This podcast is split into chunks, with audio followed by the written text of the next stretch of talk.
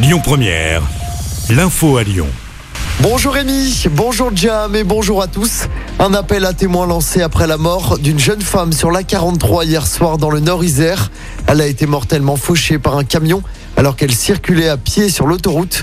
Ça s'est passé vers 19h un peu avant la barrière de péage de Saint-Quentin-Falavier. Sa voiture a été retrouvée sur la bande d'arrêt d'urgence.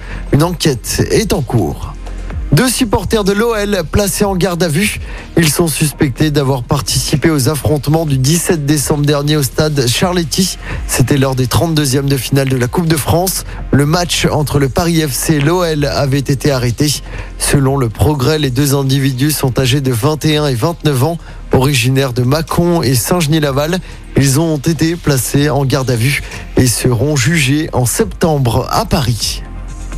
Le pire est derrière nous, c'est Olivier Véran, le ministre de la Santé, qui l'a dit hier soir. Le pic est passé et on pourrait en avoir terminé avec le pass vaccinal en juillet.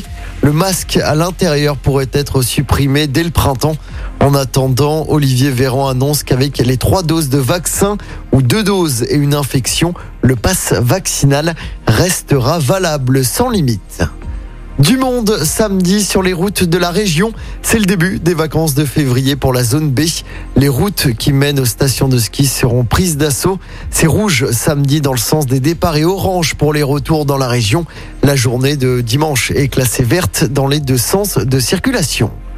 En football, l'OL a présenté ses deux nouvelles recrues, Romain Fèvre et Tanguy Ndombele.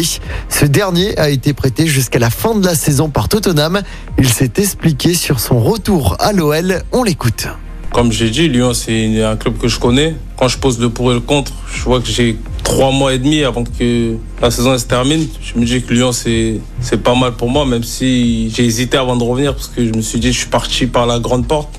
De revenir, c'est un risque. Et voilà, je suis, là, je suis prêt à prendre ce risque-là. Ouais, je pense que je suis un meilleur joueur aujourd'hui. J'ai un peu plus d'expérience, j'ai 25 ans. Quand je suis arrivé, j'avais 20 ans. Je pense être un meilleur joueur. J'ai appris en Angleterre, même si ça s'est pas trop bien passé. Et voilà, je pense être un meilleur joueur aujourd'hui.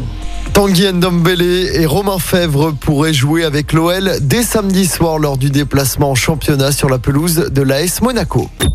Écoutez votre radio Lyon Première en direct sur l'application Lyon Première, lyonpremière.fr et bien sûr à Lyon sur 90.2 FM et en DAB+.